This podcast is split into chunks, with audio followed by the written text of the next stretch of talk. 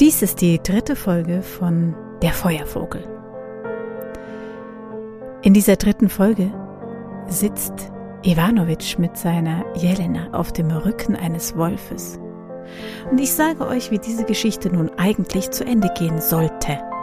Denn ihr erinnert euch vielleicht.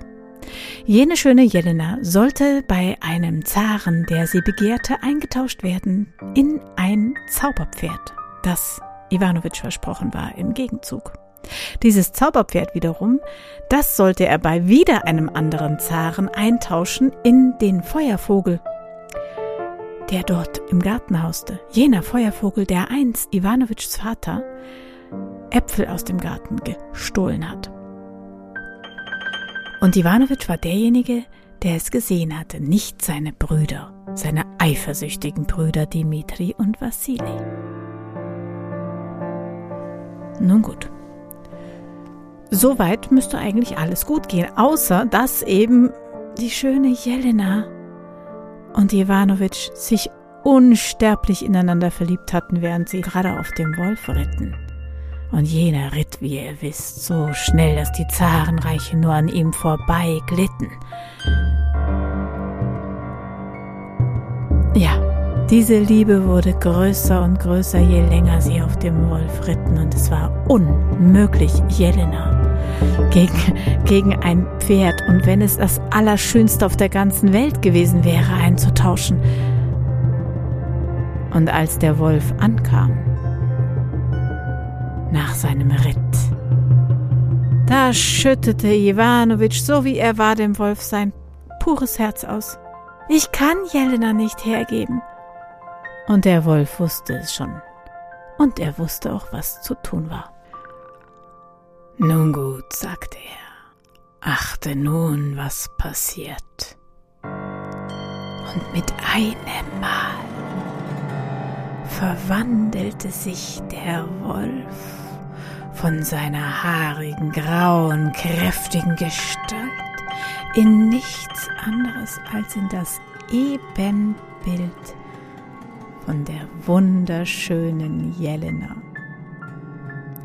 Mich führst du nun zum Zaren, meinte der Wolf, der aussah wie die schöne Jelena. Die wahre Jelena, die wartete, und die falsche Jelena wurde zum Zaren geführt. Und jener Zar war überglücklich und ließ doch tatsächlich aus den Stallungen nichts anderes holen als das Zauberpferd mit der goldenen Mähne. Und dieses führte nun Iwanowitsch an seinem goldenen Zaumzeug zu seiner Prinzessin, zu seiner Jelena, die da versteckt hinter den Bäumen und Büschen gewartet hatte. Und sie stieg auf und es war, es war, als würde, als würde Iwanowitsch etwas klar werden, was nicht anders sein konnte, denn dieses Pferd und Jelena ergaben ein Bild zusammen, das war einfach richtig. Dieses Pferd und Jelena gehörten zusammen. Er besann sich aber schnell auf das, was er mit dem Wolf ausgemacht hatte, sprang auch auf das Pferd, und sie ritten in einem Galopp davon, denn auch jenes Pferd, jenes Pferd konnte so schnell reiten, dass die, dass die Landschaften unter seinen Hufen nur so davon glitten. Die falsche Jelena aber, die spielte das ganze Spiel mit, das der Zar gerne von ihr hätte. Und was er von ihr wollte, war folgendes. Er wollte ihr am nächsten Tag den ersten Kuss dann geben, wenn alle einflussreichen Menschen, Frauen und Männer und Kinder zugegen waren, denn es sollte ein Fest stattfinden. Und als dann am nächsten Morgen alle kamen, der Vormittag kam, die Sonne warm auf die wunderschönen Blumen strahlten, die vor dem Palast gepflanzt wurden, da holte er die schöne Jelena hervor und alle sahen nun zu, wie er, der Zar, seinen Mund spitzte zu dem Kuss. Und in dem Moment, wo er seine schöne Jelena küssen wollte, da verwandelte sie sich in einen prächtigen, mächtigen, grauen, riesigen, kräftigen Wolf. Und der stob davon, die Menge kreischte. Und die wahre Jelena und der Iwanowitsch waren schon über alle Berge. Der Wolf aber, der holte sie noch schneller ein. Und als er bei ihnen war, da stieg Iwanowitsch auf den Wolf um und so ritten sie. Es war prächtig.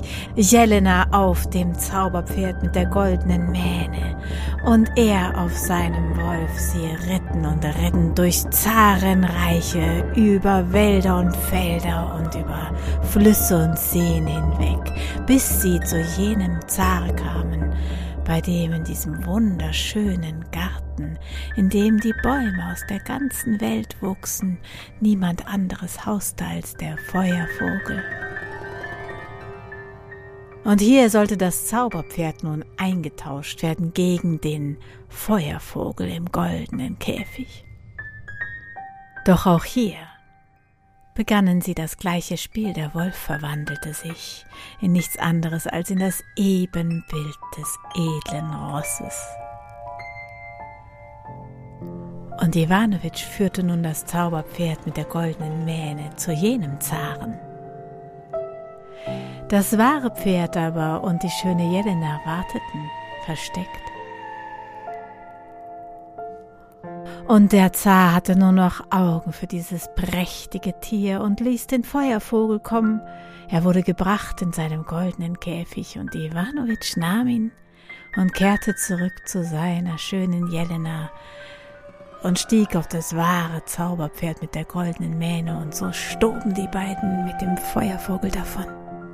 Auch hier wartete der Wolf im Gewande des Zauberpferdes auf nichts anderes als auf den perfekten Moment. Und dieser kam, als der Zar einen großen Ausritt, eine große Jagd veranstaltete und die Edelleute und Zaren kamen, um zu sehen, was für ein prächtiges Pferd er hat. Und er ritt voran und wollte gerade alle hinter sich versammeln, als unter ihm das Zauberpferd sich in nichts anderes verwandelt als in einen mächtigen, kräftigen, grauen Wolf, der durch die Menge stob, die schrien und liefen auseinander.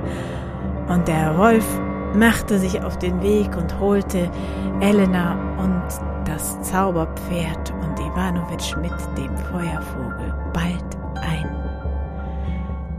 Iwanowitsch wechselte wieder auf den Rücken des Wolfes und so ging es dahin.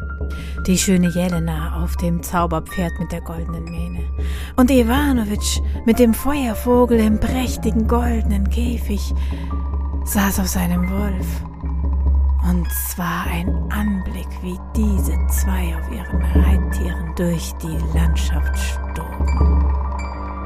Und als sie dann immer näher zum Palast von Iwanowitschs Vater kamen, da kamen sie durch den Wald, an jener Stelle vorbei, wo der Wolf einst das Pferd von Iwanowitsch, das Pferd des Vaters, gefressen hatte bis auf die Knochen. Und er schüttelte sich und sagte, Iwanowitsch, hier trennen sich unsere Wege. Ich bin dein Reittier gewesen, als du keines mehr hattest. Nun gehe ich zurück in meine Freiheit. Doch wir werden auf immer verbunden sein. Und eines, eines beachte. Reite nun zu deinem Vater und mache keine einzige Rast. Schließe deine Augen nicht zur Ruhe, bis du in dem Palast angekommen bist. Und Iwanowitsch verabschiedete sich von seinem Wolf und hatte all sein Glück bei sich, die schöne Jelena den Feuervogel, das Zauberpferd, und er ritt auf geradem Wege, wie der Wolf gesagt hat, zu seinem Vater, und als er schon in weiter Ferne den Palast sah, da war eine wunderschöne Linde, die duftete. Und er sagte zu seiner Prinzessin, komm, wir legen uns ein wenig im Schatten dieses Baumes zur Ruhe und flüstern uns Liebesbotschaften in die Ohren. Und sie banden den Hengst an. Der Vogel residierte in seinem goldenen Käfig und die beiden flüsterten sich Liebesdinge ins Ohr.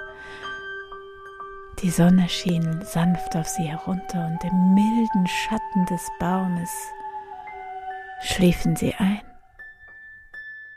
Und sie träumten, sie träumten ihren Traum, ihren Traum der Liebe, ihren Traum des Lebens ihren Traum.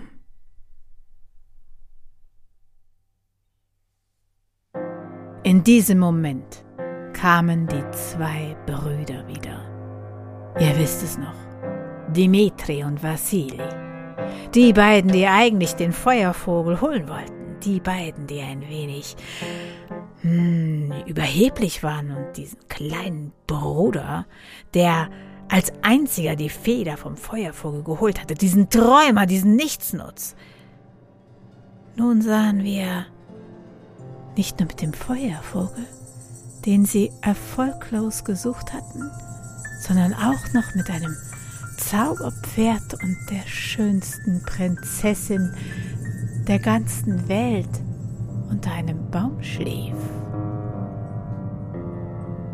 Und zuerst Zuerst feilschten sie darüber, wer die Prinzessin bekommt, wer den Zaubervogel und wie sie sich das Reich des Vaters einst teilen werden. Denn wenn sie ihm all das brächten, dann würden das Reich des Vaters sicher ihnen gehören, jenes große Zarenreich. Und dann schlichen sie sich an, und ich weiß nicht, welcher der beiden Brüder es war, aber das wird jetzt hart, meine Lieben die ihr mir so lange zugehört habt. Aber es ist wahr. Ivanovic wurde im Schlaf von hinten erstochen und war auf der Stelle tot.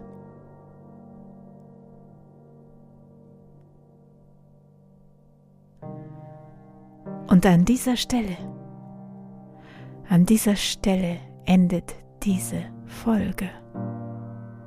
Wir hören uns wieder zur vierten Folge von Der Feuervogel. Bis dahin, eure Momo.